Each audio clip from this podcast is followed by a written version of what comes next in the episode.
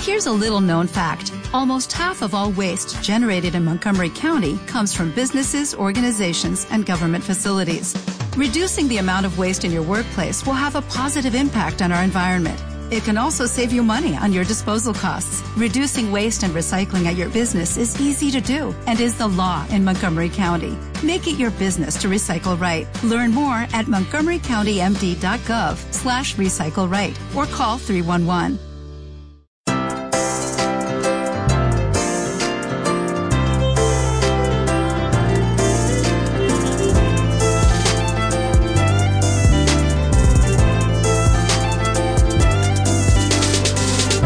Tertuliemos, vino o café. Hola a todos, nuevamente en una tertulia en mi blog andreabj.info y hoy con una invitada muy especial. Es una chica de Barcelona, muy joven de 23 años.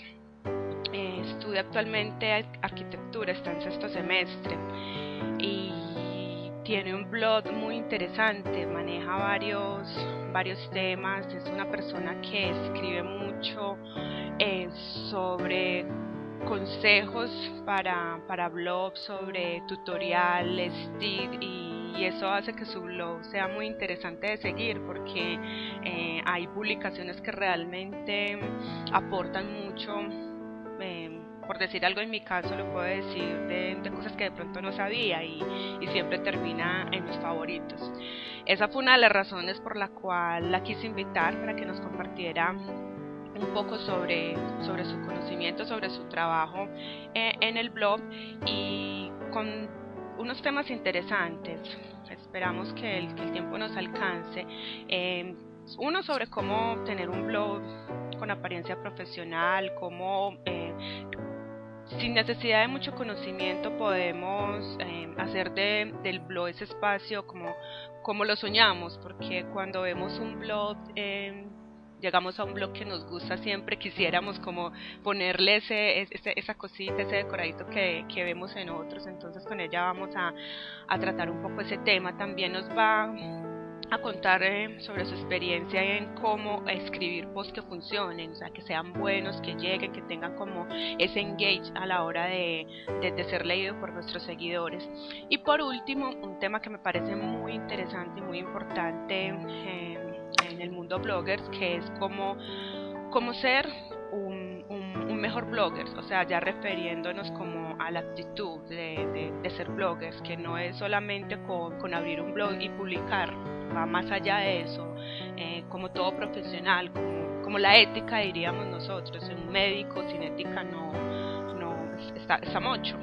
Yo diría que de esa misma forma el blogger necesita desarrollar y, y, y madurar en esa actitud y en el momento cuando uno se va relacionando con uno y otro encuentra uno personas con una calidad humana bastante grande, como también encontramos personas que, que uno dice no, no, dan como un paso más allá ni, ni por beneficio de ellos, entonces por eso me parece interesante eh, este último tema. Entonces con nosotros está Laura Montón Fernández, eh, ella en las redes la conocemos más como Laura Reche. Hola Laura, ¿cómo estás? Buenas. Gracias. Estoy bien, bien. Dime. Estoy bien, deseando empezar ya. Gracias por estar aquí, Laura. Gracias por haberme aceptado la invitación. Nada, gracias a ti por, por invitarme. Bueno, Laura, comencemos con la primera pregunta. ¿Vino o café? Yo, sinceramente, soy más de café. No soy de beber vino porque no me gusta. ¿Y, el social cómo lo llamamos? ¿Eh? Ni el social, cuando decimos un trago social. No, soy, yo soy de tomar café por las tardes y además como en mi carrera pues tengo que tirarme muchas noches sin dormir, soy de, de café, mucho café. Cafeólica.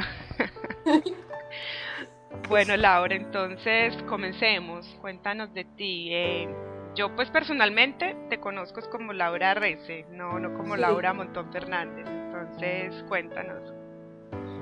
Pues, a ver, tengo 23 años y y no me considero una persona muy conocida ni nada. Soy muy tímida, aunque aquí estoy aquí hablando, pero supongo que de cara a cara no podría tener esta conversación normalmente.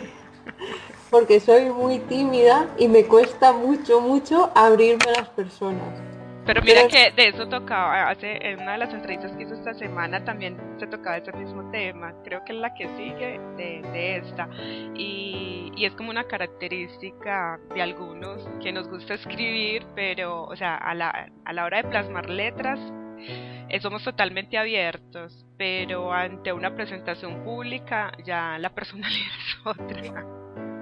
Yo, me pongo muy nerviosa cuando tengo que hablar delante de mucha gente. De hecho, estoy nerviosa y no me está escuchando nadie ahora mismo, solo tú. Luego lo escucharán ellos cuando, cuando lo, lo escuchen ellos en su casa, pero estoy nerviosa y todo.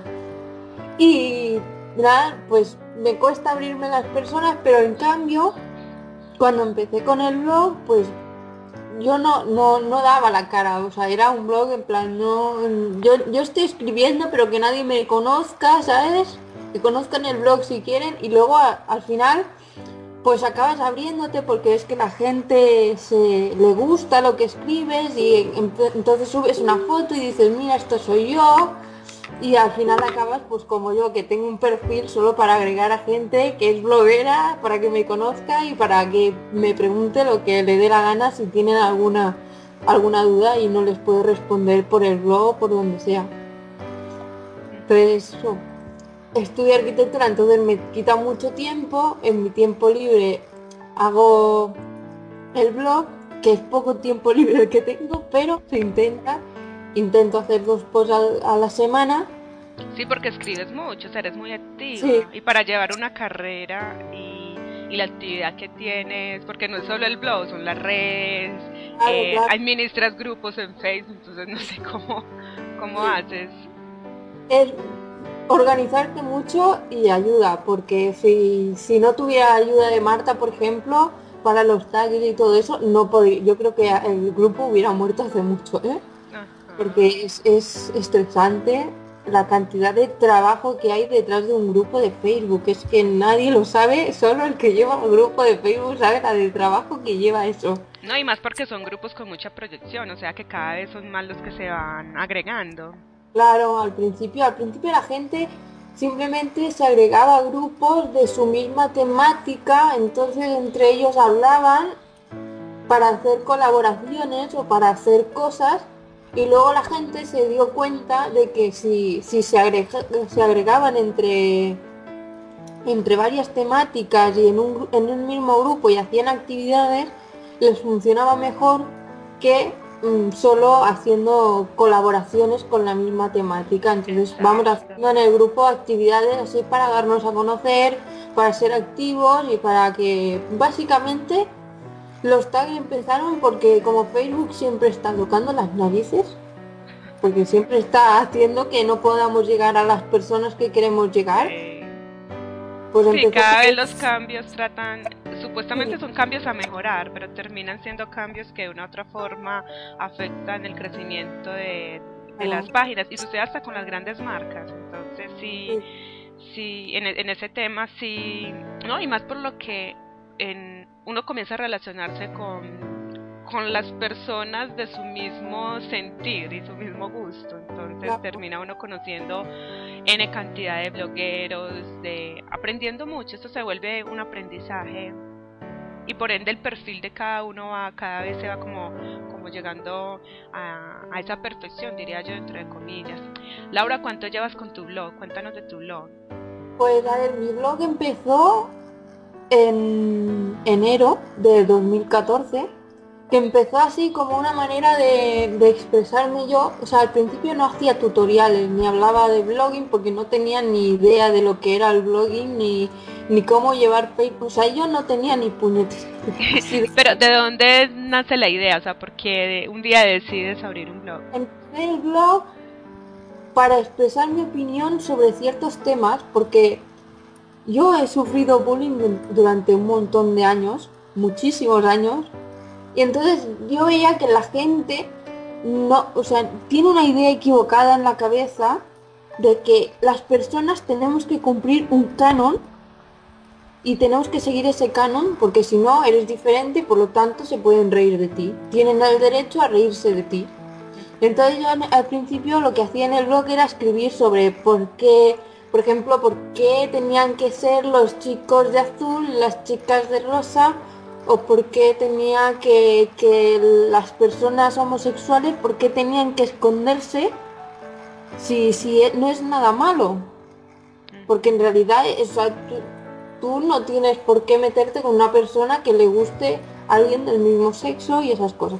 Al final pues gracias a otra bloguera conocí el blogging, hice un tutorial en su blog y empecé a hacer en el mío y al final ha acabado siendo pues lo que es ahora mismo, que es eh, enseñar a otras personas pues a, cómo hay, cómo pueden mejorar su blog o cómo pueden hacer llegar a más personas en Facebook o cómo pueden hacer ciertas cosas. Pero entonces ahora mezcla las dos temáticas. No, ahora... O ya no escribes como antes. No, claro, dejé eso y me, he centrado simplemente en, el blogging y todo eso. Supongo que si más adelante me da por escribir otra vez, me abriré otro blog para hacer eso solo. Pero mezclar las dos cosas no... Mezclar cosas en los blogs no, no, no ayuda mucho tampoco. Pero eso, es, es una evolución porque todo el mundo va evolucionando. Sí. Cuando una persona abre un blog de maquillaje, quizá al final acaba haciendo maquillaje y moda. Exactamente. son temáticas muy relacionadas. Pero eso, yo mira, pasé de un extremo al otro. No, y mira que siempre con todas las que hablamos se llega al, al, mismo punto, o sea, es una, es una actividad que tiene mucha proyección y que es muy impredecible, yo siempre lo he dicho, y lo digo por lo que he compartido con otras personas y mi experiencia personal fue totalmente igual. O sea, cuando yo comienzo a, escribir, a hacer públicas mis escritos, simplemente ese fue el único el único objetivo, o sea, lo único que tenía en mente, pero ya a medida que va evolucionando las redes sociales, todo el engage entre marcas que va logrando las redes, el que ya las marcas vean a, a blogueros, a tuiteros, eh, como fichas claves a la hora de, si me entiendes? Entonces, a una persona que tenga un perfil público, un blog, sea en, en un blog o en un perfil en redes sociales, en algún momento llegan oportunidades y, y la creatividad en cuanto a, a lo que hacer o a dónde quiero llegar es muy amplia y, y muy polifacético, ¿me entiendes?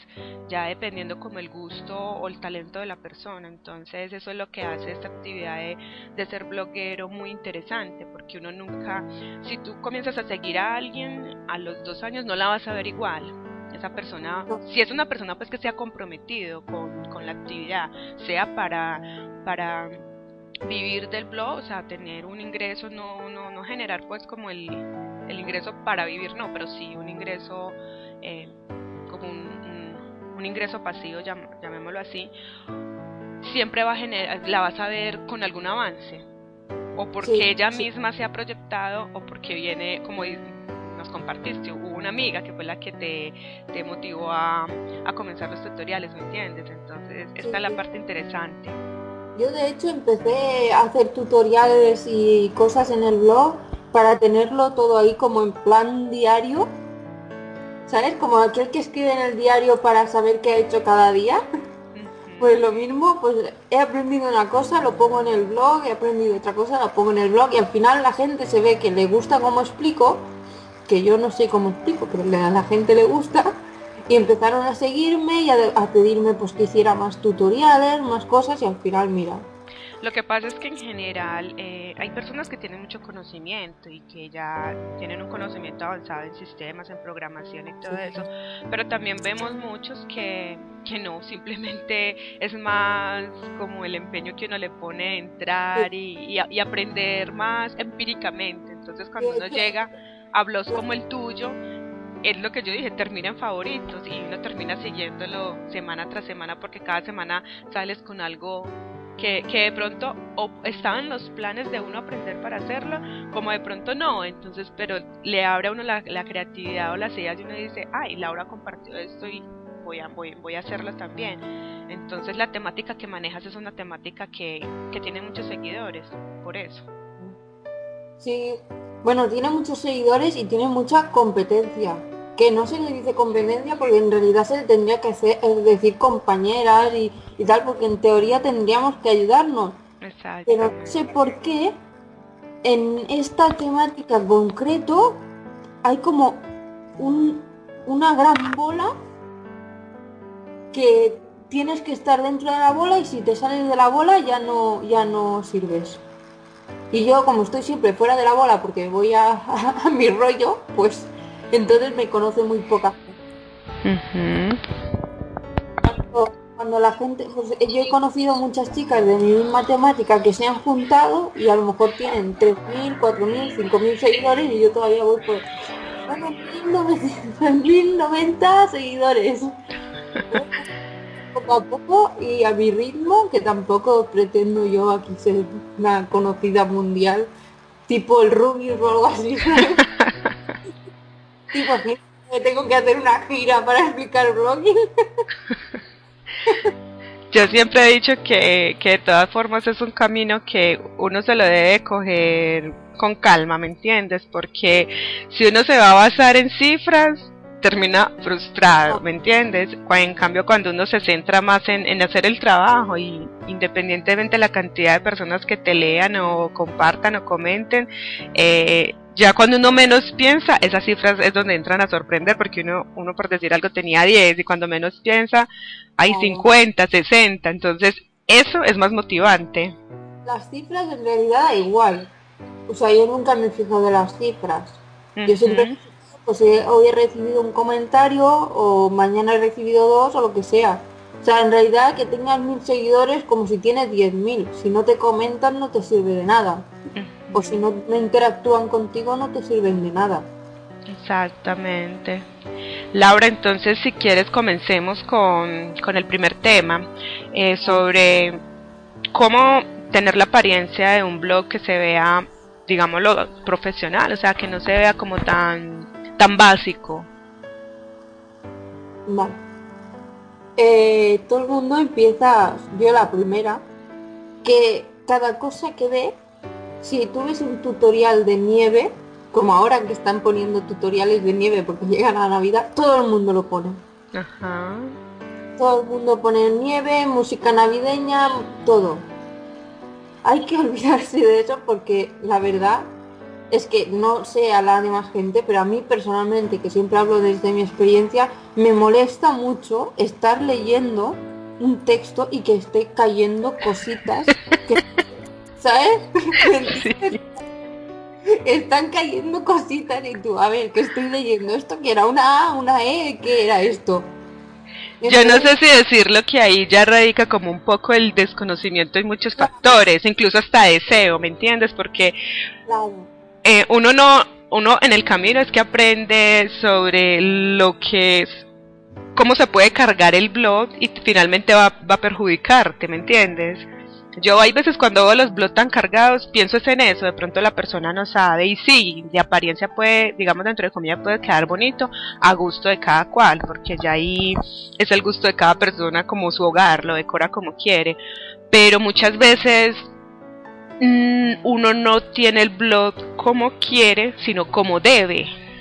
A veces es contraproducente. Tú puedes tener el blog muy bonito, Que te guste, que estés a gusto y además que sea legible y que esté bien hecho. O sea, bien hecho me refiero, que no, no esté sobrecargado ni nada. Y en cambio hay blogs súper interesantes que los he visto y que son un desastre porque están muy cargados, no carga bien la página, porque en realidad si tú cargas mucho el blog, ujú. con scratch y todo eso, pues lo único que haces es que la, la página no carga bien. Entonces tarda mucho en cargar y eso lo único que hace es que pierdes pierdes lectores. Porque Exacto. yo entro un día, me tarda dos minutos en cargar la página.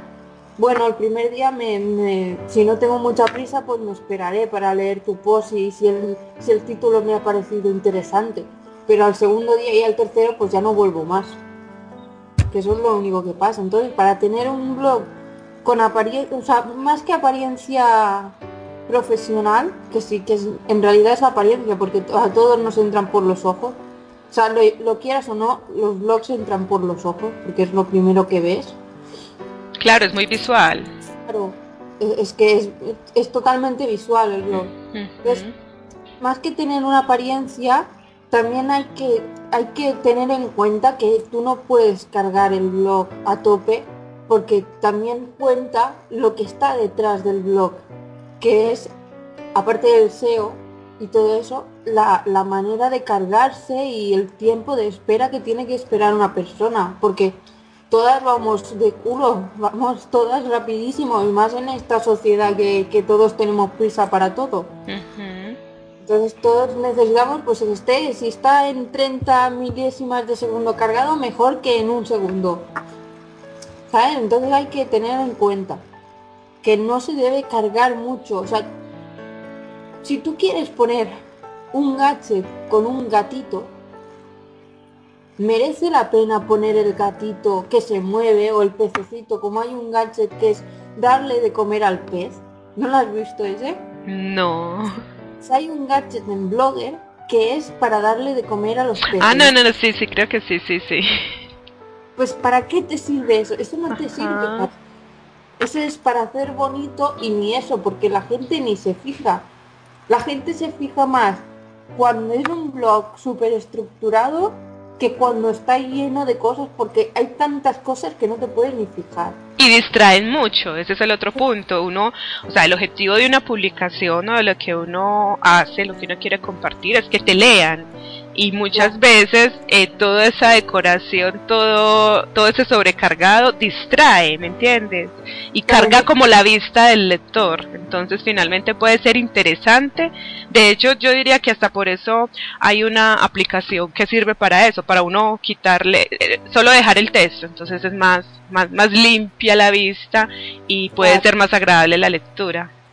Entonces, lo primero que hay que tener en cuenta, que yo siempre digo, es que hay blogs que ponen el texto en el centro y a los lados dos columnas. Entonces, no, no necesitas dos columnas, tampoco vas a tener tantos gadgets. No necesitas poner un gadget con cada premio que te han dado. O sea, no, no, eso no hace falta porque te los han dado y los has hecho en un post seguro, porque yo al principio lo hacía, ahora me dan tantos que ya no me da tiempo, porque si, si tengo que hacer un post por cada premio que me dan es que no haría post normales. Entonces yo se lo agradezco mucho a las personas que me lo dan, pero no puedo ponerme a hacer post. Entonces lo primero que tienen que hacer es que si tienen dos columnas, que pongan solo una, a la derecha o a la izquierda, la- como les guste más, pero solo una. Entonces el texto será más grande y entonces atraerá más la atención el texto, el post en sí, que la columna. Porque si tú tienes dos columnas, se te van los ojos a los dos lados y no ves el texto. Exactamente. Luego, des- después de esto, tienen que ver si la... eh, O sea, he visto blogs que la cabecera, para acabar de ver la cabecera, tienes que bajar con la ruedecita para encontrar el texto. Eso no puede ser, o sea, la cabecera vale que sea un poco grande si es un dibujo o algo, o como hay gente, mamás que tienen, pues que si dibujos de sus hijos o caricaturas y esas cosas que hacen para, para que el blog sea más, más ameno, vale, pero tampoco hace falta poner un dibujo en una 4 ahí puesto que tienes que bajar para, para conseguir ver el, post que está al final de la página. O lo otro, Laura, es que ponen gadgets ahí en, en, en el, en la cabecera. ¿Qué, ¿Qué opinas de eso? Por ejemplo, que he visto muchos que ponen el gadget de, de Girlfriend Connect, Ajá. ponen mucho, mucho, mucho debajo del, del menú, lo ponen ahí a lo grande. Yo creo que eso, eso debería quitarse y ponerse, pues si quieres ponerlo al principio de la columna.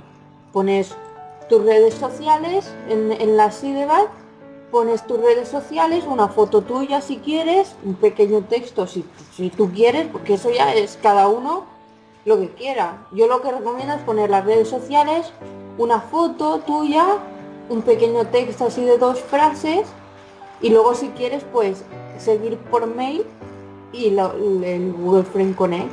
Pero que se ve igual porque está, está al principio. lo que he visto es que mucha gente coge y pone sus redes sociales al final de todo el blog. Pues claro, si tú quieres que te sigan por tus redes sociales, lo tienes al final, nadie te va a seguir. Lo que tienes que intentar es que esté lo más arriba posible. De entrada. Claro. Que entre en el blog y lo que vea sea el post con las redes sociales al lado. Y si quieres poner una foto tuya, pues eso ya está a tu gusto. Yo al principio no la tenía porque no me daba mucha vergüenza. ¿Qué tan importante puede ser eso que lo podríamos llamar como la bienvenida al blog? Yo creo, o sea, tú tienes que tener un apartado sobre mí, o sea, sobre, sobre mí o sobre el blog o lo que sea, en que hables de ti para que te conozcan. Eso lo tengo que modificar yo en el mío porque me falta poner la foto y modificarlo pero tienes que tener eso.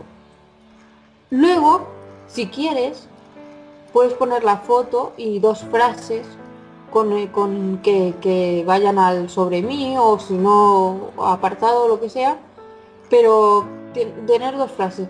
Eso puede ayudar si alguien que entra nuevo te te ha encontrado por Google, por ejemplo, y no sabe ni quién eres, pues quizá hay personas que simplemente se quedan porque han visto que en ese blog tiene una persona detrás, que todos los blogs tienen una persona detrás, pero hay gente que no le gusta mostrarse, entonces crea como un poco de desconfianza.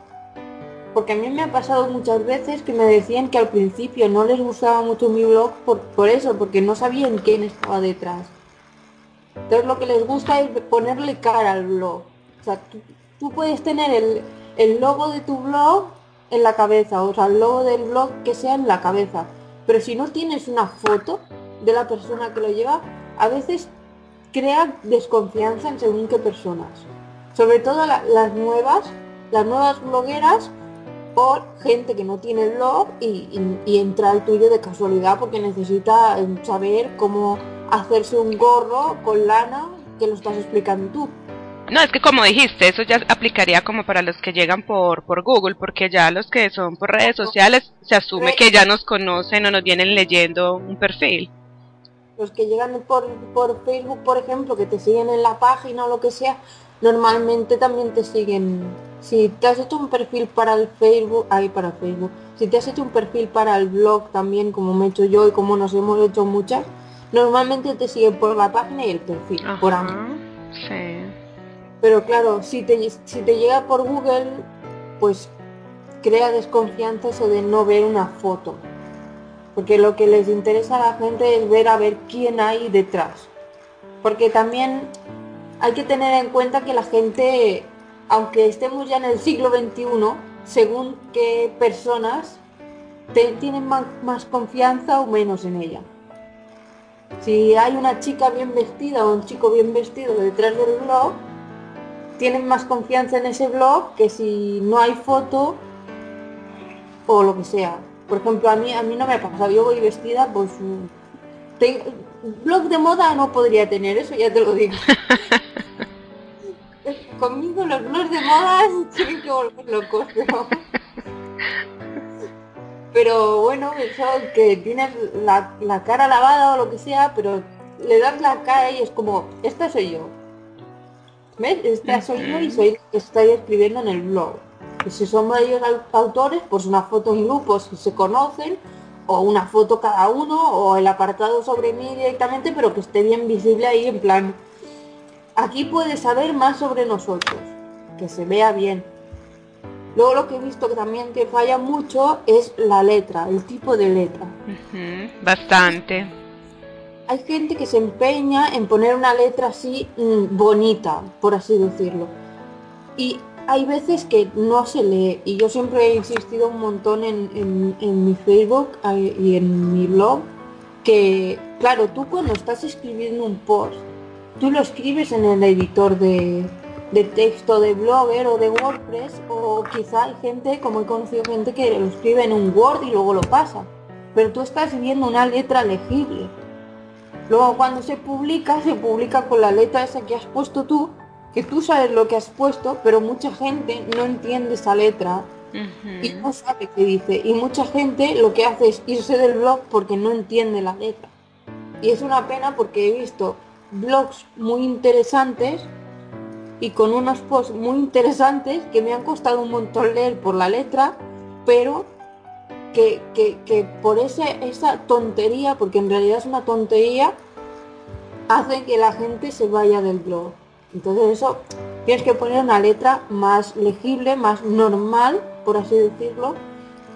Luego en el título, si quieres, te, te lo que quieras y poner una letra que se que se entienda, porque en realidad el, el título va más grande, entonces ese tipo de letras más bonitas sí que se lee porque se ve más grande.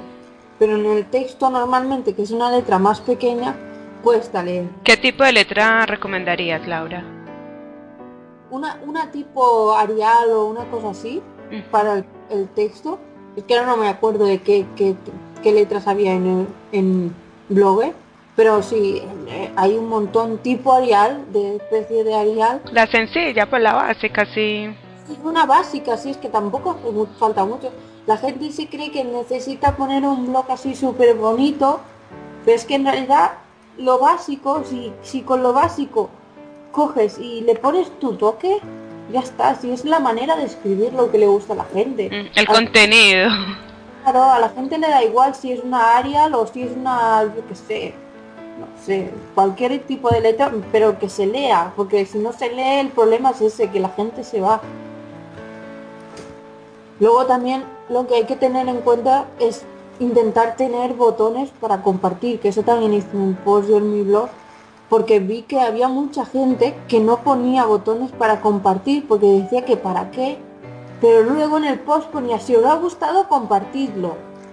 Pues si te ha gustado, lo compartes, pero es más sencillo darle al botón de Facebook, por ejemplo, que coger, copiar el link en Facebook, irte a tu Facebook darle no sé qué. Pues facilitan el, el camino a la gente y pone el botón directamente. Si no queda mal, en realidad. O sea, si te hacen una plantilla personalizada, que he hecho un montón, si, si te la hacen para ti, la, tienes los botones de compartir que, que, quedan genial en el blog. Y si, y si es una plantilla normal, que te la hayas hecho tú, primero que encontrarás un montón de tutoriales para poner los botones de compartir y segundo que el, blogger ya trae unos que aunque sean chiquititos también servirían. Lo que pasa es que a la gente para verlos mejor pues se ponen los botones más grandes y esas cosas. Pero simplemente para verlos mejor. Porque dices, mira, mira, que aquí están los botones. Correcto. no sé, a ver, eso, una columna, luego la letra que se lea bien, las redes sociales visibles, la cabecera que no sea muy grande y el menú que no esté lleno de cosas. Porque también he visto blogs que tienen el menú lleno de cosas y lo mejor es tener pocas pestañas. Si un menú tiene 30 pestañas, pues la gente se va a quedar que no sabe ni a qué pestaña ir, pero si un menú tiene, yo que sé, 6, 10 pestañas, pues ya es diferente. Pues, por ejemplo, siempre pongo el mismo ejemplo, pero un, blog de, eh, de, dieta, de, cocina, puede tener una pestaña de primeros, segundos y postres, por ejemplo, las pestañas. O recetas con chocolate, recetas con no sé qué y recetas con no sé cuánto. O sea, no, no hace falta tampoco mucho más. Tratar de agrupar mejor el menú. Hay que agrupar mejor las entradas. O sea, ya que haces un menú y que cuesta hacer un menú, porque si no sabes hacerlo, te cuesta, porque conozco mucha gente que me ha venido a preguntar cosas muy sencillas, que son, que eso por pura lógica lo podría saber, pero que como blogger es tan raro, porque en realidad blogger es raro, pues hay veces que no tienes tan claro si eso va así o va así. Entonces mejor preguntar. Pero es, pero es mejor poner las pestañas más agrupadas o pedirle a alguien que te ayude a hacerlo. Si es que tampoco pasa nada, si es que en realidad tenemos que ayudarnos entre todos.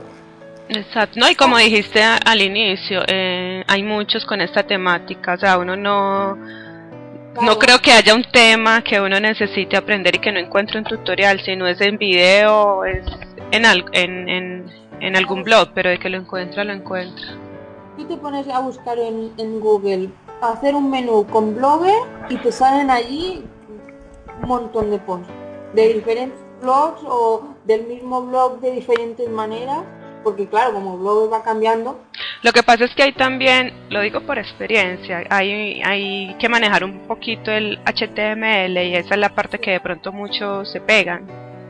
Sí, pero por ejemplo, hacer un menú con Blogger sencillo es simplemente añadir el gadget de páginas de Blogger y poner o que se ponga el inicio o poner el link de alguna categoría si quieres que salga esa categoría. O sea, tampoco hay mucho más. Luego si quieres hacer un menú desplegable o cosas así, ya te tienes que ir a, HTML, pero bueno, que a mí si me preguntan yo se lo explico. No, y es, por ejemplo, yo no lo manejo, pero me defiendo y es más como tiene mucho mucha lógica, ¿me entiendes? Ponerle como el sentido lógico e ir entendiendo cómo va funcionando. Con un conocimiento básico la persona se, se, desenvuelve bien. En realidad seguir los pasos, porque siempre hay blogs que se explican mejor y otros peor. Bueno, peor o que a lo mejor esta persona no lo entiende tal y como lo explica la otra persona. Pero es seguir los pasos que te indica y no saltarte ninguno, ni hacer nada raro, ni tocar nada, ni tocar ninguna cosa que no puedas tocar del HTML. Con la anterior, en la anterior entrevista nos contaba eh, de que hubo un mal movimiento y se le borró todo el blog. Sí, eso suele pasar. A mí me ha pasado que no, que se me quedó en blanco, no, no cargaba el blog y era que había tocado algo de HTML y había borrado algo. Sí, es que yo creo que todos hemos sentido que se nos va el alma unos segundos cuando uno, trata de uno está haciendo supuestamente la modificación que es bien hecha y cuando va a actualizar el blog blanco. Exacto. Pero eso, menos mal que siempre se hace una, una copia de seguridad de la plantilla, la subes otra vez y ya tienes el blog tal y como estaba. Exactamente, sí. Laura, y ahora en cuanto a cómo escribir, o en posts que sean así. O sea, ya podemos decir que una, uno de los puntos es el tipo de letra, ¿sí? Sí, eso sí. Ese sería como el principal. Sí, que la letra se entienda, pero ese es de en cuanto al blog. Si quieres escribir un post que funcione, primero tienes que tener en cuenta Google, porque Google es la o sea, si no tienes en cuenta Google no te va a encontrar nadie. Y eso es cierto, porque no, te va a encontrar. Entonces, lo que tienes que hacer es, en el título, en, eh, dentro del post, o sea, en, el cuerpo del post y en la descripción del post poner la palabra clave que quieras en, con la que quieras posicionar esa entrada yo qué sé, por ejemplo, yo las, las, artesanas, por ejemplo, que hago, las posiciono con su nombre, porque no hay mejor palabra clave que su propio nombre. Entonces lo que hago es poner su nombre en el, en el título, repetirlo varias veces en el cuerpo y luego en la descripción del post pues pongo su nombre también. Esa es una de las cosas para mejorar a la hora de, escribir, porque además lo que te fuerzas es a repetir varias veces lo que estás explicando. O sea, te fuerza a, mm, sí, a explicarte mejor diciendo, pues ahora vamos a hacer esto y, con esto conseguimos aquello. Luego, lo que tienes que hacer al principio, cuando estás escribiendo, al principio del post tienes que hacer como una breve descripción de qué va a tratar el post. Porque hay mucha gente que entra y, y si ve que los primeros párrafos le interesa, pues sigue leyendo el post. Si no, si no le interesa, se va. Lo que pasa es que he visto mucha gente, y yo misma lo hacía, que ponía Feliz Navidad, por ejemplo, Feliz Navidad, ¿qué tal habéis pasado las, los últimos días de clase? y empezaba a explicar yo mi vida y luego al cabo de tres o cuatro párrafos empezaba a, explicar el... Sí, últimamente he visto a varias con esa forma de, escribir. Pensé que era que de pronto era más funcional así una publicación. Entonces, claro, a la gente le gusta también eso, pero yo he notado mucha mejora desde que pongo pues explico directamente, no digo, o sea, ya no digo hola, ¿qué tal? ¿Cómo estáis? Yo estoy estresada o lo que sea. Yo sí, ahora simplemente voy al post y, le, y, por ejemplo, el otro día que hice las aplicaciones de Facebook, pues puse las ganas que tenía de explicarles eso porque realmente me sentía así, que tenía muchas ganas. O sea, tú puedes explicar cómo te sientes o decir feliz Navidad o lo que sea. Lo que pasa es que lo que no, no tan extenso. lo que no puedes hacer es explicar tu vida eh, y luego al final del post decir, ah, pues mira, esto lo haces así y te quedas tan ancha. Porque entonces el post no es sobre aplicaciones de Facebook, por ejemplo, es cómo te ha ido a ti los exámenes y al final te digo cómo poner las aplicaciones de Facebook. Entonces esa es otra manera. Poner al principio, pues en los dos primeros párrafos, pues el hola, ¿qué tal? Si lo quieres seguir poniendo, eso no pasa nada. O sea, es una manera de, saludar. Y, si quieres poner algo sobre ti, bien, pero sobre todo que en los dos primeros párrafos, pues que esté, esté de lo que vaya a contar el post, pues hola, buenos días, ¿cómo estáis todos? Y hoy os vengo a explicar, pues, cómo hacer merluz a la plancha, yo qué sé. Sí, es hacer las introducciones un poco más, más corta. Claro. O, bueno, o, al final, no. Al final la introducción. No, al final de pronto explicar esa parte y si se puede hacer un poco más, no extensa diría yo, pero sí más, o sea, explicar bien eso que quieres manifestar de, de tu estado. hoy les vengo a explicar cómo hacer luz a la plancha. Y esta semana he estado súper liada y por eso vengo con algo fácil. Y explicas un poco y luego explicas el post. Pero sobre todo en los dos primeros párrafos, o sea, si quieres poner algo sobre ti, pues lo pones, eso no hay problema. Pero que en, esos dos también esté de qué va a tratar el post.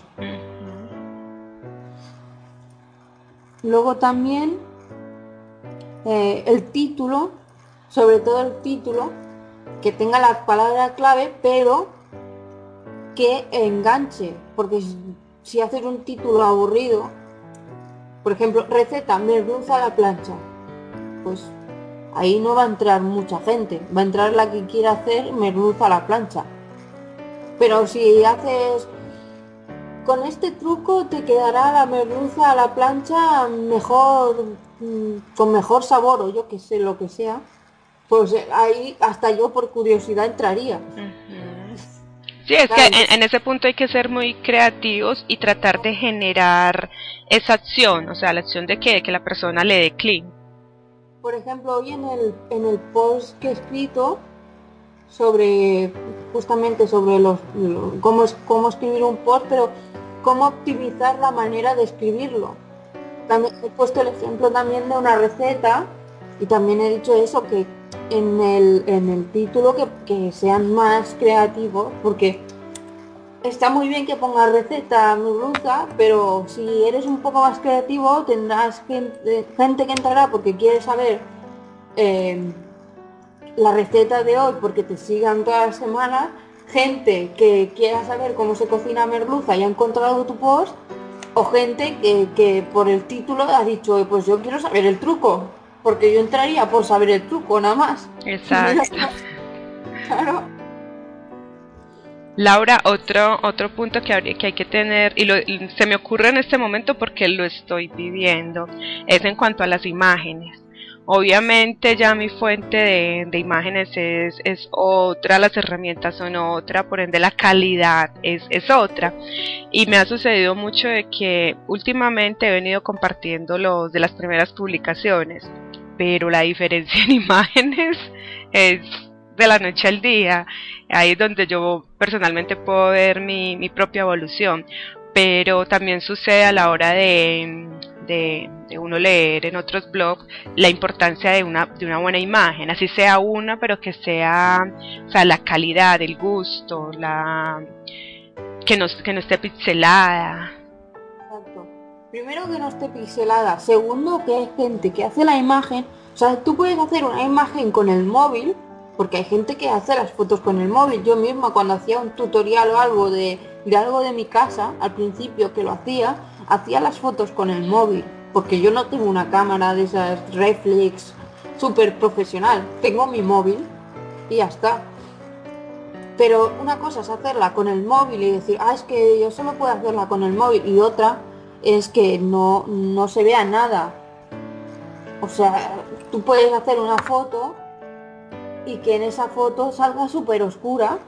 No, intenta hacer la foto, pues pon una lámpara o algo, o, o haz una caja de luz, o yo qué sé, lo que sea, pero intenta que haya más luz, porque he visto muchos posts que, que las fotos están muy oscuras, entonces dices, con lo bonita que es la foto, si no estuviera tan oscura, el post, el post hubiera quedado genial.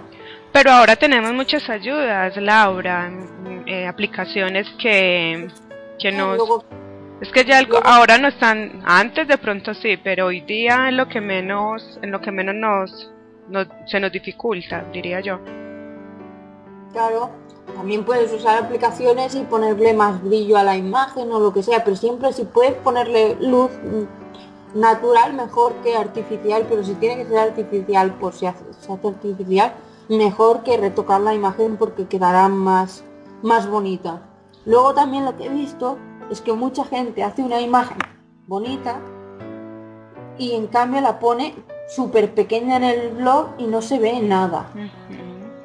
Entonces, si, puedes ponerla, si es una imagen bonita y que se vea mucho, si puedes ponerla que sea todo lo ancho del post, mejor que, ponerla en una esquina con toda la letra alrededor.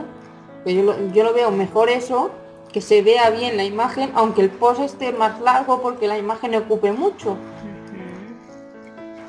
Pero esa es otra manera también que he visto que mis posts han mejorado mucho desde que pongo las fotos así, porque yo también antes es las imágenes pequeñitas.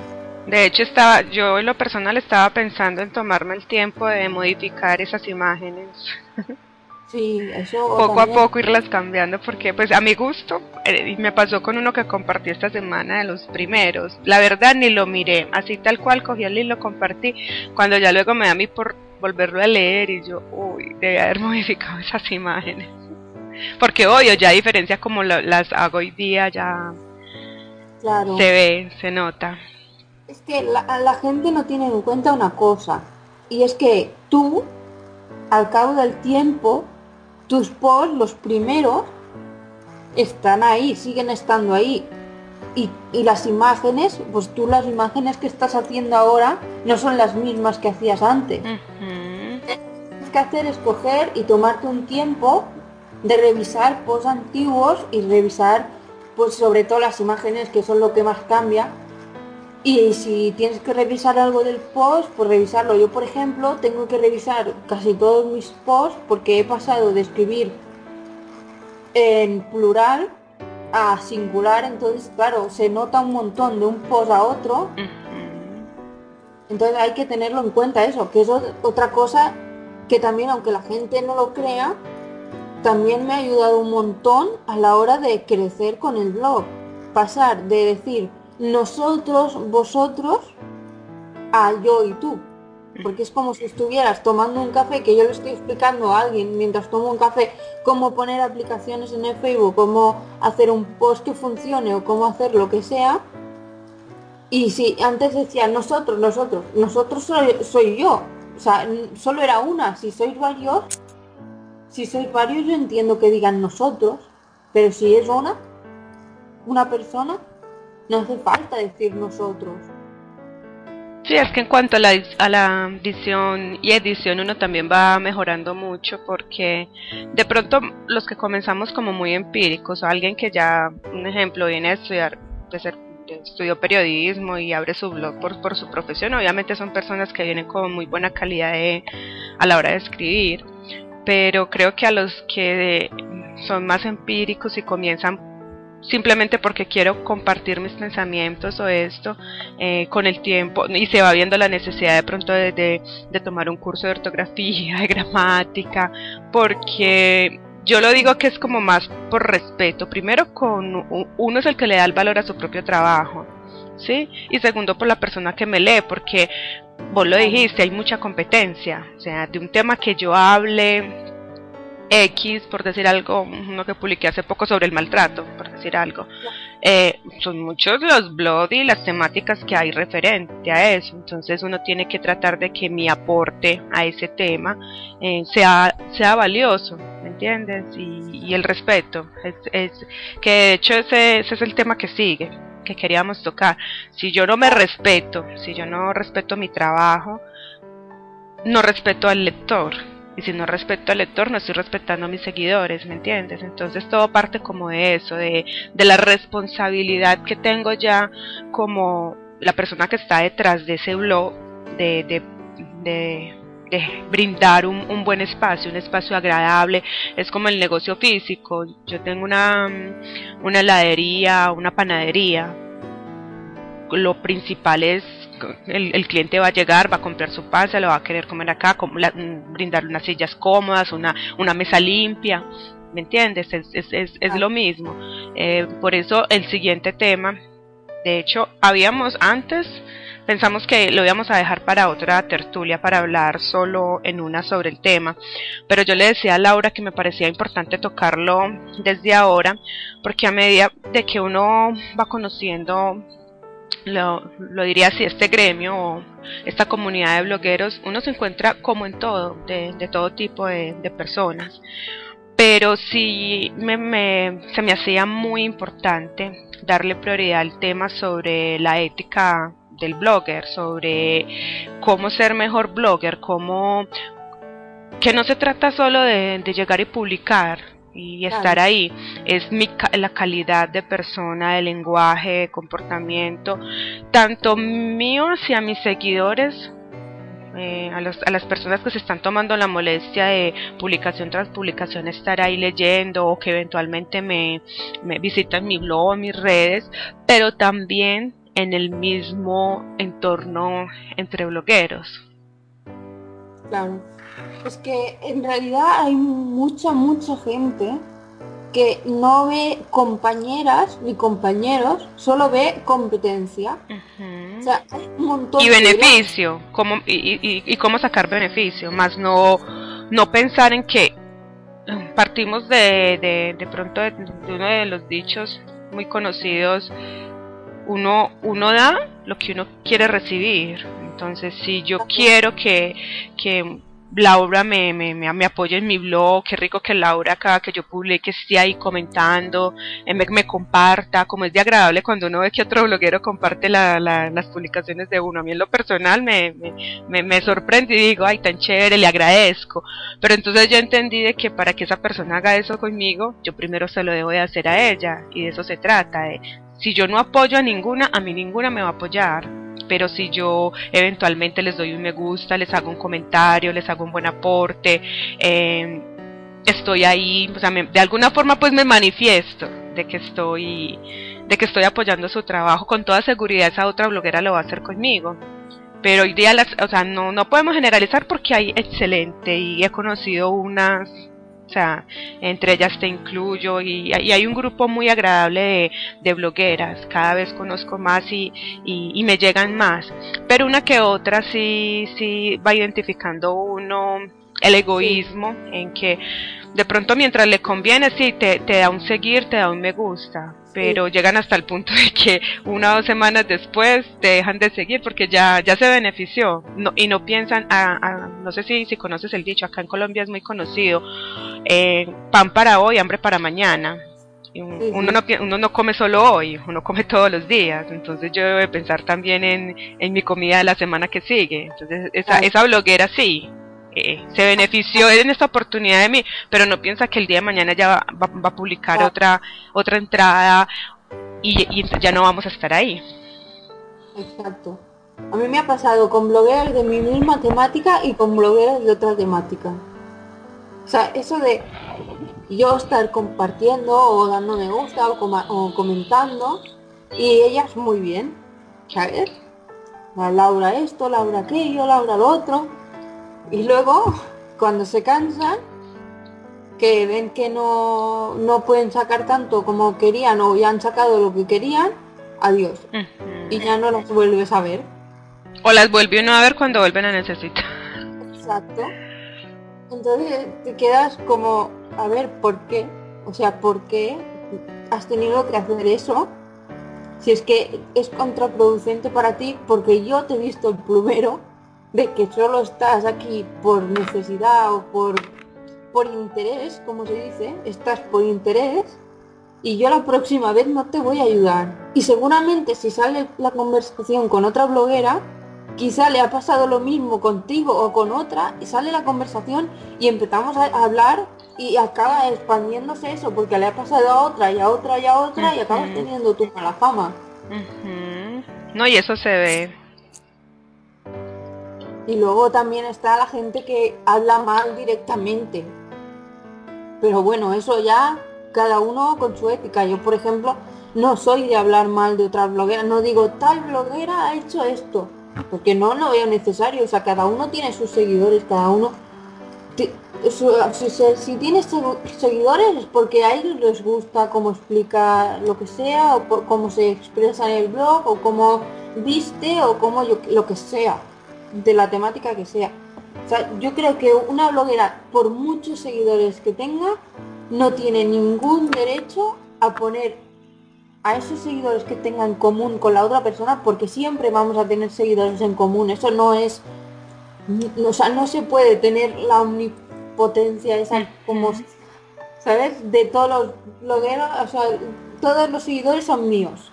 No, yo no voy a tener todos los seguidores míos. Quizá yo tengo a lo mejor 50 seguidores contigo, o lo que sea.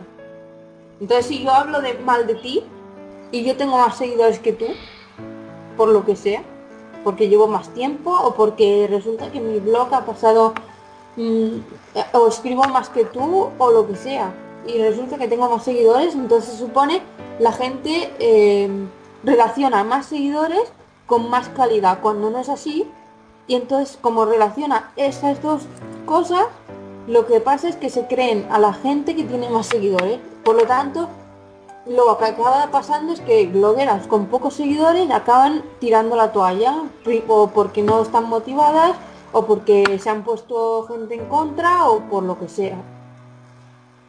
Pero ahí, ahí sí, yo creo que ya todos, pues la mayoría diría yo, estamos muy conscientes de que la cantidad ya no descresta tanto cuando nos hemos dado cuenta de que comprar seguidores es fácil, de que comprar me gustas es fácil, me hago entender.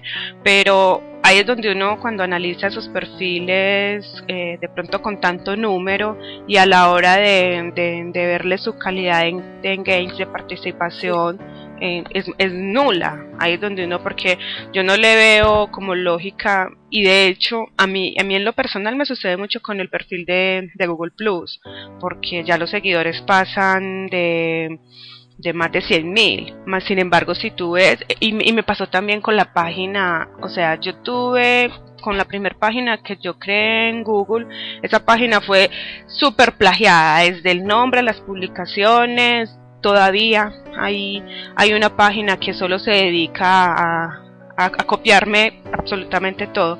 Entonces yo hice un cambio de, nombre, precisamente como, como ya, ya dejando eso a un lado, porque no quería como, como seguir en eso.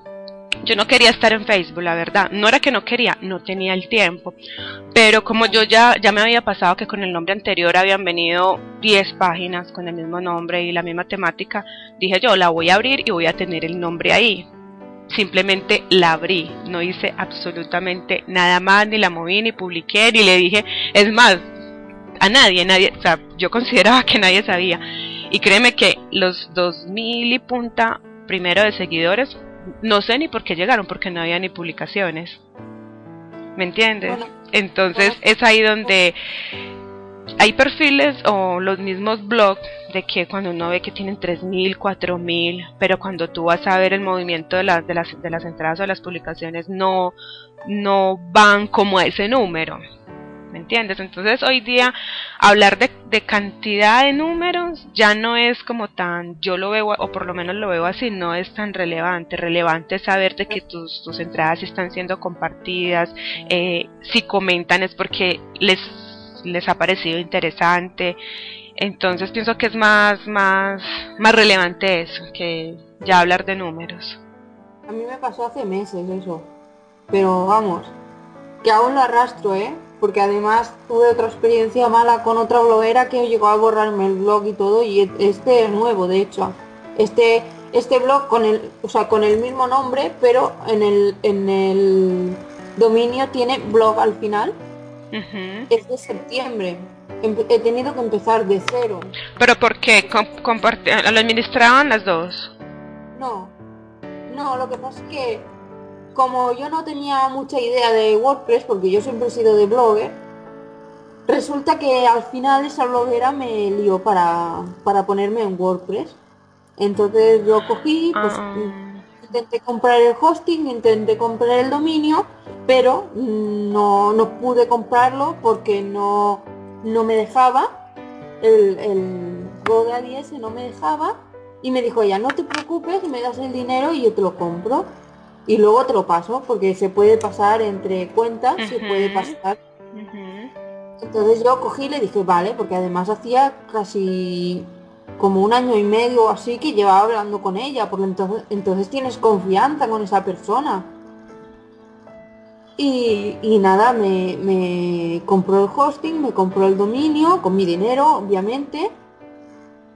Eh, me, me puso el blog, me ayudó a poner el blog empecé a tener problemas con el blog, resulta que no me había comprado el hosting, que lo había puesto en el suyo.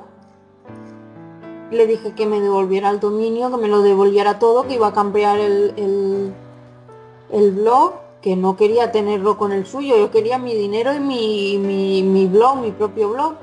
Me dijo que no y al final acabó borrándome el blog de la noche a la mañana, porque como lo tenía ella... Ay, qué experiencia, no, no sabía eso Laura. Muy mal, muy mal. De hecho, escribí al cabo de un montón de tiempo, o sea, a lo mejor un mes o dos, o así, porque eso pasó a principios de agosto.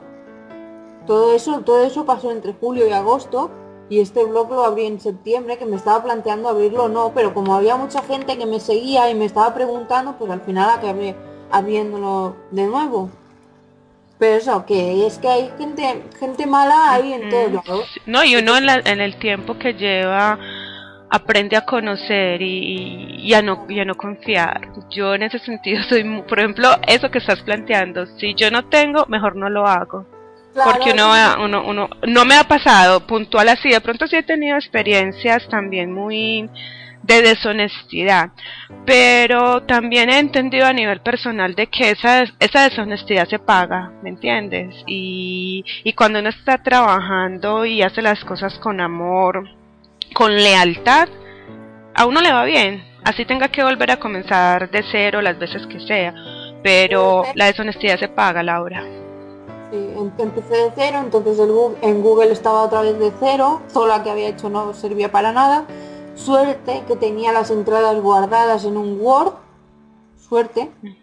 Porque me olió raro eso de que el primer día ya no me lo pasara. Y entonces empecé a copiar las entradas en un Word. Suerte. Pero vamos. Que he tenido que volver a montar el blog, volverme a gastar dinero en el blog y todo. Porque claro, ya se me había caducado el dominio en el otro, en el en Blogger. Se me había caducado eso de que te borran el blog y ya no podía tener el, mismo, ¿sabes? Estaba ahí borrado.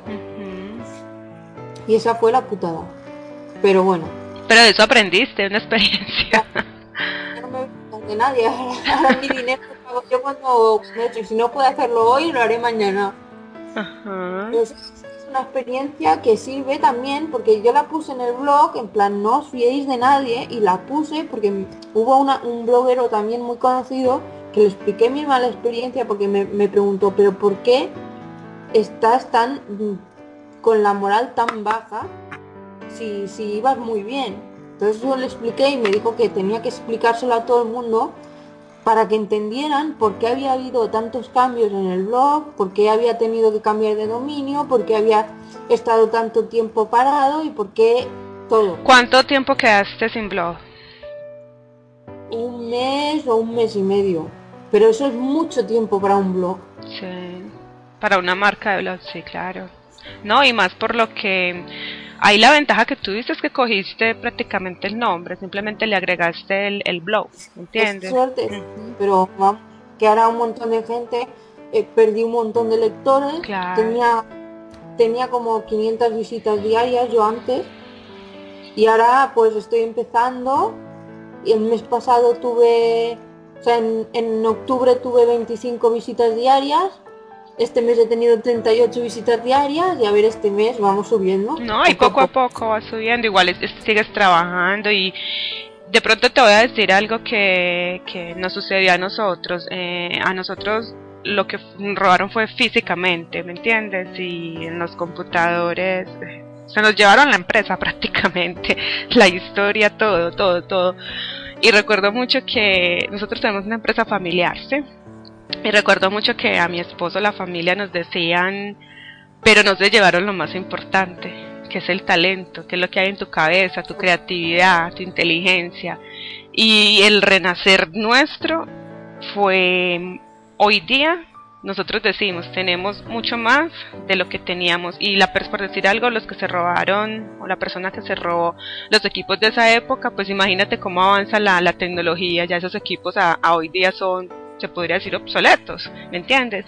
Entonces es ahí donde igual es contigo, o sea, el haber, si lo borró ella o se quedó, no sabemos hasta qué punto ella se haya quedado con, con los archivos, con qué intención, no haces nada porque el talento y la creatividad estás en ti y tú puedes volver a abrir las veces que sea nuevamente un blog y obviamente cuesta sí, porque ya había un, un, recorrido y eso le pasa a mucha gente que le hackean las cuentas y les toca volver a comenzar de cero.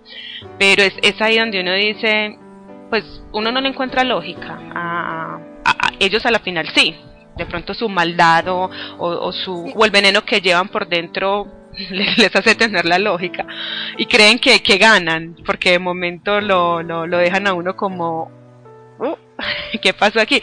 Pero nada, de todas formas son experiencias que, que te hacen crecer, ¿me entiendes? Y que te retan. Exacto, lo, a mí me dijeron, pues tú lo, que has sido valiente es volviendo a empezar, porque cualquier otro no, no, no hubiera vuelto a empezar. Yo ya, pero es que a mí me gustaba mucho hacerlo, por lo tanto, si a mí me gusta hacerlo, cuando volví a ahorrar el dinero, porque me costó, porque yo no... Sí, claro, que pagar un hosting no, no, no, no es que sea tan, tan, tan fácil.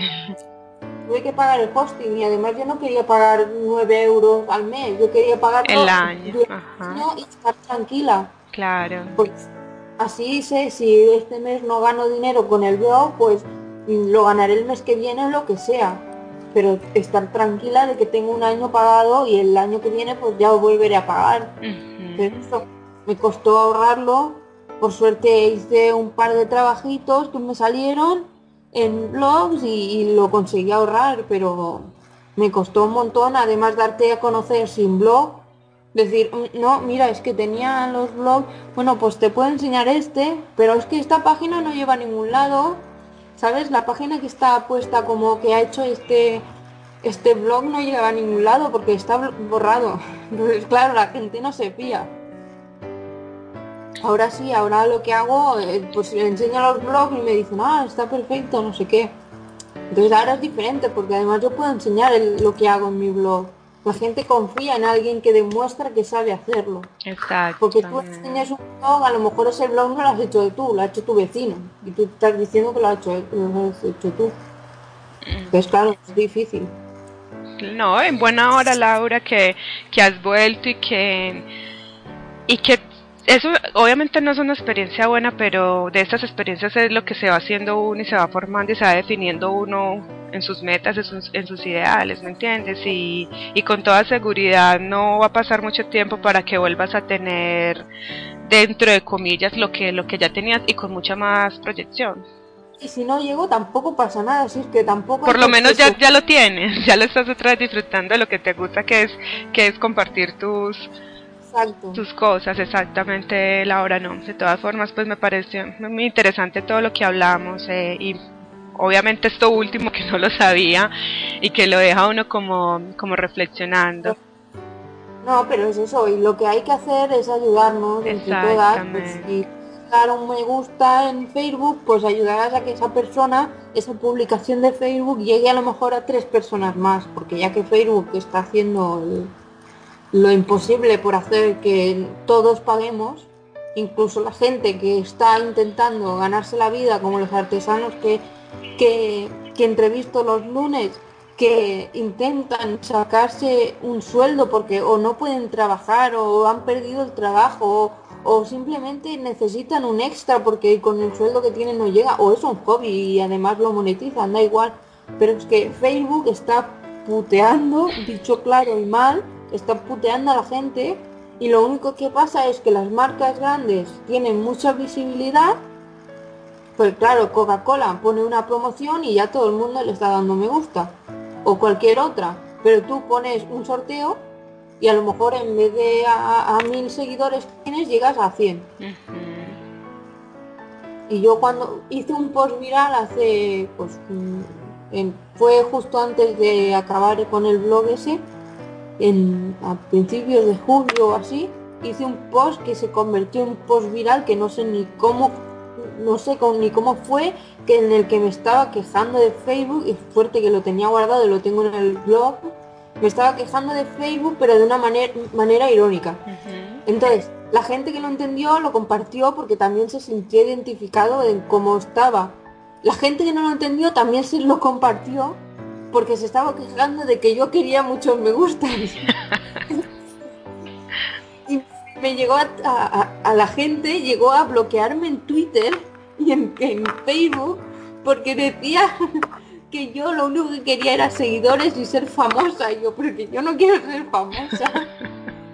me estoy quejando de Facebook que no nos deja vivir tranquilos. O sea, tú tienes, aunque tengas 10 seguidores, da igual. O sea, tú tienes 10 seguidores, esas 10 personas han dado me gusta a tu página porque les ha gustado lo que haces y tú, o sea, cuando publiques, ellos lo quieren ver. No, Facebook anda loquísimo. La semana pasada, por ahí unas dos semanas, con Karina, hacíamos una prueba porque se pierden, o sea, la, la, la ¿cómo se dice? El conteo, ¿sí me entiendes? Eh, hay veces en vez, supuestamente, eh, me sucedía en mi página, estamos haciendo la prueba en mi página, ella le quitó el me gusta, de, debió haberme restado un, un, un seguidor. Pero al momento de ella volver a dar el me gusta, no lo sumaba. ¿Me entiendes? Entonces, en ese sentido sí, o, a veces las estadísticas están locas, o lo que acabaste de decir, o sea, es que em, hay veces como que el entorno no colabora, como estamos hablando en este momento de Facebook. Y yo diría que este mensaje pues es abierto, todas las personas que nos escuchan, pero yo lo centraría un poco más en, en, los grupos que estamos, las personas que estamos compartiendo grupos, que estamos compartiendo actividades, eh, es dejar como, como ese mensaje de que debemos de ser como un poco más colaborativos unos con otros, de no esperar primero recibir, sino dar. Y, y lo más feo, que lo digo yo a nivel personal, es, solo buscar beneficio propio.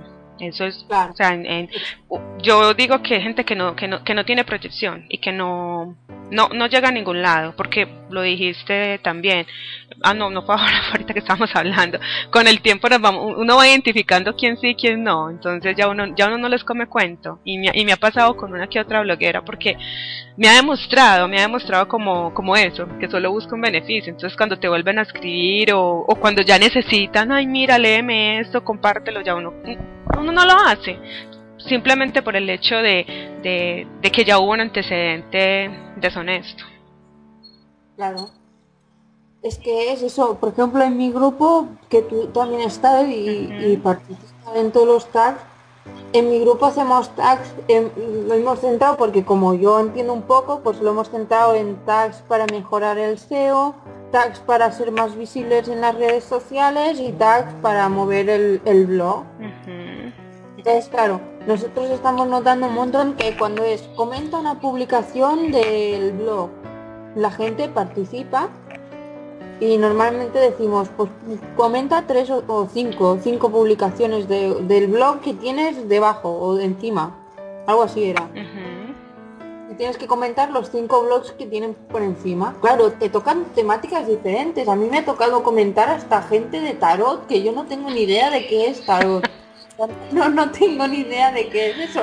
Pero tú pues te tomas la molestia porque ya que ella quiere también darse a conocer y ayudar a otras blogueras, pues te tomas la molestia. Es que sin importar las temáticas nos debemos de apoyar. A mí también me sucede mucho y más cuando es de compartir, porque de pronto yo soy muy dada a compartir mi, mi propio estilo, me hago entender, y muchas veces me ha tocado romper esa regla y compartir algo diferente simplemente por el hecho de apoyar a otra persona, porque yo sé que esa persona también lo está haciendo conmigo. A mí, en el grupo lo que veo mucho es que cuando es, por ejemplo, comentar en Facebook o comentar una publicación, o sea, una, un post del blog, la gente pone interesante. Me lo apunto. Mm, cosas así, que es un, como lo, le llamo yo, un, un comentario de estos de, de bolsillo, de, de esos que llevan a todas partes que puedes poner en un blog de moda interesante o en un blog como el mío interesante y te sirve para lo mismo. Pero es no sirve para nada porque tal y como lo decíamos antes, si, si ese blog quiere tener una apariencia profesional, porque al final todas queremos tener una apariencia profesional, aunque sea un hobby, porque ves que, que si contra más bonito es tu blog, más, más les gusta a la gente, entonces eso te llena y acabas pues queriendo una apariencia profesional. Si esa persona quiere una apariencia profesional, por ejemplo, yo, que a mí me ha pasado mucho, encontrarme un comentario para moderar que pone, como me pasó una vez, que me pasó una vez, este post es muy largo. Eso no es un comentario. a mí no me gusta leer, a mí me sucedió en uno que era como una reflexión, diría yo. Yo escribo, ese es mi estilo. A mí no me gusta leer este tipo, pues listo, si no te gusta leer este tipo de, publicaciones, no la leas, pero tampoco la comentes. Y si, te, y si, y si estás en el tag y tienes que comentar cinco, por lo menos, intenta, que es lo que ponía yo, pues haz un comentario, pues hablando un poco del tema, yo que sé, como tú que dices que escribiste uno sobre el maltrato, pues si no quieres leer mucho, ves por encima lo que es, porque también... Cogerle como el, el, sentido. Tenemos que hacer lecturas diagonales de esas, porque vamos con prisa, la sociedad va con prisas y todos tenemos prisa, y tendemos mucho a hacer lecturas diagonales. Pues bueno, pues si quieres hacer una lectura diagonal, la, haces, pero por lo menos en el comentario no pongas interesante, muy bonito el texto. No, por pues yo sobre el maltrato pienso esto o aquello o no estoy de acuerdo con esto que has dicho porque lo hayas leído o lo que sea. Pero así es cuando se nota que una persona ha leído ese, ese post. Si ves interesante o el post es muy largo o no me gusta leer o no me gusta este tipo de post, pues mira, ¿qué quieres que te diga? Yo no voy a dejar de hacer ese tipo de post porque tú vengas y me digas que no te gusta. Exactamente. O como me pasa a mí me pasó una vez que hice, en junio hice un, sorteo por mi cumpleaños. Y dije, va, por mi cumpleaños hago un sorteo y, muchas artesanas se apuntaron, me enviaron cosas. Entonces yo ponía que para apuntarse tenían que comentarme pues qué les parecía el blog, que si querían añadir algo o algo así. Y una chica que no había visto en mi vida, porque yo normalmente me quedo con la gente que, comenta y eso. Siempre me quedo con los nombres y con sobre todo con las fotitos, que es, más visual. Pero no había visto nunca, digo, esta es nueva. Y me comenta, pues yo lo que añadiría en tu blog es mm, em, eh, reseñas de maquillaje. Y yo digo, ¿por qué tengo que hacer yo reseñas de maquillaje si no me gusta el maquillaje?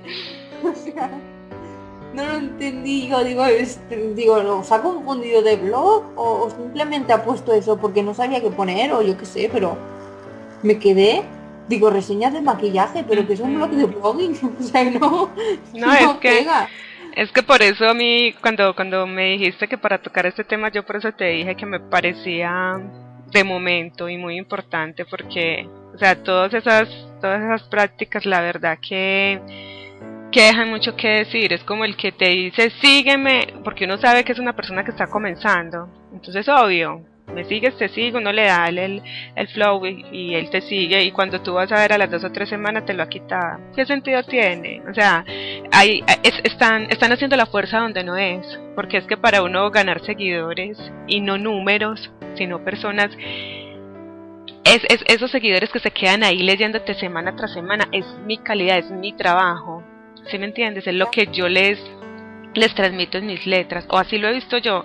Eh, yo no soy amiguera, la verdad, pero me he quedado con blogueras, varias, y seguidores que pasan, yo llevo cuatro años y tengo personas todavía desde, desde esa época. Obviamente no es, y no comentan todos los días ni todas las semanas, pero cuando uno menos piensa aparecen pienso que eso es lo más lo más valioso que una a mí los números la verdad no y vuelvo y te digo el, perfil con más seguidores míos es, en Google y te diría que es el que menos interacción o, y de hecho por por muchas razones también he dejado como de, de hacer el trabajo como lo hacía antes. De pronto ahora ya por el blog sí sí toca pero sí qué bueno que quede como, como esta reflexión más que todo a, los blogueros, que, pensemos un poco más como en nuestro comportamiento, en cómo estamos llevando a cabo esa labor, eh, en cómo nos estamos apoyando y pensar de que, de que es ahí donde radica el verdadero éxito de un bloguero. Claro, si puedes dar un me gusta en Facebook o comentar si te ha parecido interesante o algo así. Siempre, siempre va bien o compartir. en Facebook hay una jerarquía eso de eh, ha llegado a tantas personas, hay una jerarquía. Si tú compartes, llega a más personas que si das me gusta. exactamente. Está el compartir, comentar o dar me gusta. Entonces Facebook, depende de lo que hagas, pues le llega, le, hace que llegue esa, esa publicación a más personas o a menos. No digo que haya que compartir todo lo que nos encontremos en Facebook porque todas tenemos que ser como hermanas y ayudarnos Claro que hay que ayudarse, pero si te ha parecido interesante, lo compartes. Porque no está de más compartir, además siempre viene bien. Y si te ha gustado lo que sea, pero no puedes compartir porque no, no, no te apetece compartir ese tipo de publicaciones, yo que sé, al menos un me gusta, que aunque llegue solo a tres personas más, pero algo has ayudado, porque un me gusta tuyo, otro mío, otro del vecino y otro de, del otro vecino, pues son más, son 12 personas más a las que llega, por ejemplo no sé cuántas personas llegará más, pero por poner un número, no es lo mismo. Luego también lo que, lo que he visto mucho en el grupo es que eh, cuando ponemos de comenta cinco publicaciones de Facebook o da me gusta a las publicaciones, normalmente los de me gusta, como son más rápidos, son todas, pero comentar, cuando dices comenta, la gente lo que hace es comentar cinco ¿Sabes? qué dices tú, vale, sí, bien, pero si tienes más tiempo, podrías intentar comentar un poco más. Porque ese, poco más que vas a comentar va, se va a venir también hacia ti. Claro, exacto. Marta y yo, por ejemplo, lo que hacemos es intentamos apoyar a todo el mundo en nuestro grupo. O sea, en nuestro grupo nadie es más que nadie. Siempre, o sea, ni, ni nosotras mismas, que, que hay grupos que las administradoras se creen que que son como Dios y no las pueden ni tocar. Pero nosotros, somos más, más de tú a tú. Entonces nosotros nos apuntamos a nuestros propios estados porque somos así, porque nos gusta. Entonces lo que hacemos es, si es comentar cinco publicaciones de Facebook, yo lo que hago es que comento todas. Marta también comenta todas. Entonces lo que hacemos es no solo ayudamos a cinco personas, sino que ayudamos a todos los que se hayan apuntado. Ah, está interesante. te lo agradece, cada vez están participando más personas porque la gente ve que sí, que nos estamos ayudando. No, es que lo que te digo es, ese es un imán para tus, y a mí me, en estos días de hecho, y me pareció muy linda, yo le escribí luego, es que no recuerdo ahora el usuario, y fue en Instagram, y me dejó un mensaje súper lindo, ¿me entiendes? Y yo dije, ve, eh, ahí es donde uno dice, esto es lo que, este es el sentido de realmente, de ser blogger, de, de, tener, de estar como en, en, ese entorno, en esa comunidad en que, en que nos sintamos apoyados y respaldados, no como el que pretenda hacer esto solo, en una isla, se estrella y el trabajo el trabajo le toca hacer más fuerza ¿me entiendes? porque por lo menos con otra bloguera un ejemplo que comparta un post mío una publicación son los seguidores ella me está dando visibilidad en su en su entonces si ella me lo está dando yo por qué no se lo voy a dar a ella listo. Lo que dijimos ahora pero es que ese tema no me gusta eso no va conmigo pues haz una excepción y, y vas a ver qué da resultado. Sí eso es que es exactamente eso. Exacto. Y lo que veo mucho es que la gente se queja de que no tiene seguidores o que solo quieren tags para conseguir seguidores y eso no es, o sea, que tú tengas 5.000 seguidores no significa que esos seguidores interactúen contigo. Claro, hay blogueras que dicen estos tags no sirven para nada porque los seguidores no son buenos seguidores. Pues a mí me ha servido mucho y a muchas blogueras les ha servido mucho, porque no solo, o sea, la gente que solo hace los tags de seguidores, pues claro, no le sirve para nada, porque esos seguidores le dan me gusta para cumplir el tag y ya está. A mí lo que, lo que mejor me ha dejado, o sea, lo más bonito que me ha dejado eh, estos grupos ha sido las amistades que, he hecho en estos últimos meses, las personas que he conocido. Eh, créeme que para mí realmente el, movimiento de, tener un seguidor de más o que me lean o no pasó a segundo plano cuando comencé a ver lo valioso que pude haber encontrado ahí, que eran personas que compartíamos el mismo gusto, que así como estamos hablando, porque finalmente esta grabación se convierte como en una, una conversación entre amigas, ¿me entiendes? Si tú conoces gente, eh, el otro te conoce a ti, es una manera de tú dar a conocer a tu blog yo ahora ya directamente sin tag ni nada empieza a llegarme gente de todos lados y no es porque tenga más seguidores o me den más me gusta o lo que sea, es simplemente porque el que conocí por un tag le ha dicho a tal persona que yo eh, mi blog está muy bien y esa persona pues ha dado me gusta y esa persona ha cogido y le ha dicho a otra persona y así pues cada vez hay más seguidores. Quizá a lo mejor de esos a lo mejor tienes 10 a la semana, pero conforme vas creciendo, pues tienes más y además ves que te comentan, que dan me gusta, que te dan las gracias por hacer los posts, que a mí nunca, nunca se me hubiera pasado por la cabeza que alguien me diera las gracias por compartir algo. Porque compartes algo que, de, de, ti. Porque en realidad yo hago un tutorial o lo que sea, es, algo que sale de mí. No es cualquier cosa, no es un tutorial copiado de Google es algo que, yo he aprendido y digo, mira, como yo lo he aprendido, toma, te lo enseño a ti. Y entonces la gente lo agradece y siempre va bien. Claro, si tú coges y dices, te quejas de que no tienes seguidores lo que sea, pero cuando, cuando hay un tag de de dar me gusta o de comentar o lo que sea, ni te apuntas, solo te apuntas a los de seguidores.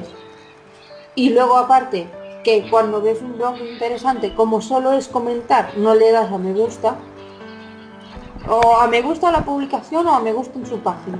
Yo he conocido un montón de blogs interesantes sin necesidad de hacer un tag de seguir. He conocido un montón de blogs interesantes que sigo a día de hoy haciendo tags de comentar o de dar me gusta en, en, la publicación. Porque me ha gustado la publicación, me he puesto a mirar el perfil, me ha gustado y le he dado a me gusta. Pero es que es eso, hay que mirar, si te ha gustado una publicación, intenta averiguar a ver si es todo el blog así y te, te atrae y entonces lo sigues. No esperes a una, un tag de seguir o no esperes a, ver si él te sigue a ti y entonces tú se lo devuelves. Porque también tiene que salir de ti. Si todos nos pusiéramos a esperar sentados a ver si alguien nos comenta en el blog o a ver si alguien nos da un me gusta, a ver quién, quién, quién va a venir, porque no va a venir nadie va a venir pues los cuatro de siempre porque son los cuatro que tú siempre comentas.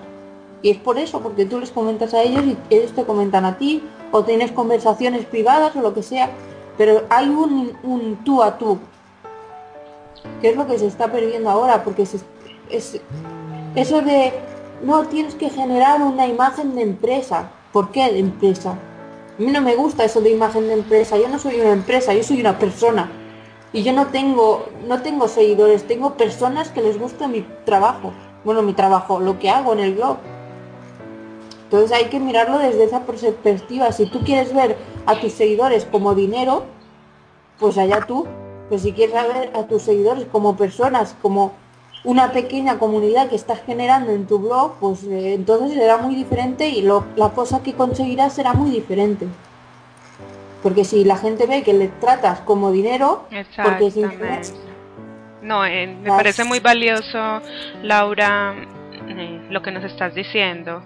Esperemos, confío que, que, que, las personas pues que nos, que nos escuchen realmente pues como transmitir ese, ese mensaje, que es el que, el que quisimos, con el que quisimos terminar, porque hace parte de, del ser bloguero y, y, el de poder valorarnos y valorar el trabajo de los demás. Laura, ¿qué te puedo decir? Agradecerte, agradecerte porque ha sido muy productiva, de mucho aprendizaje. Eh, igual pues queda abierta para que a las personas que nos escuchan, a las personas que leen mi blog, para que te sigan. La verdad es un blog muy muy interesante, con, de mucho valor para mí y, sé que para las personas que, tenemos blog de una u otra forma, alguna publicación la, no, no, nos cae de perlas como decimos. Entonces, no, Laura, agradecerte enormemente este tiempo, eh, el estar aquí compartiendo esa, tu experiencia, tu, tu conocimiento. Nada, gracias a ti por invitarme. Nunca me habían hecho una entrevista así. Siempre hay una primera vez, Laura. Y me alegra que sea la primera porque te queda en el recuerdo. Eso sí. Listo, Laura. Entonces un abracito. Vale. Chao. Adiós.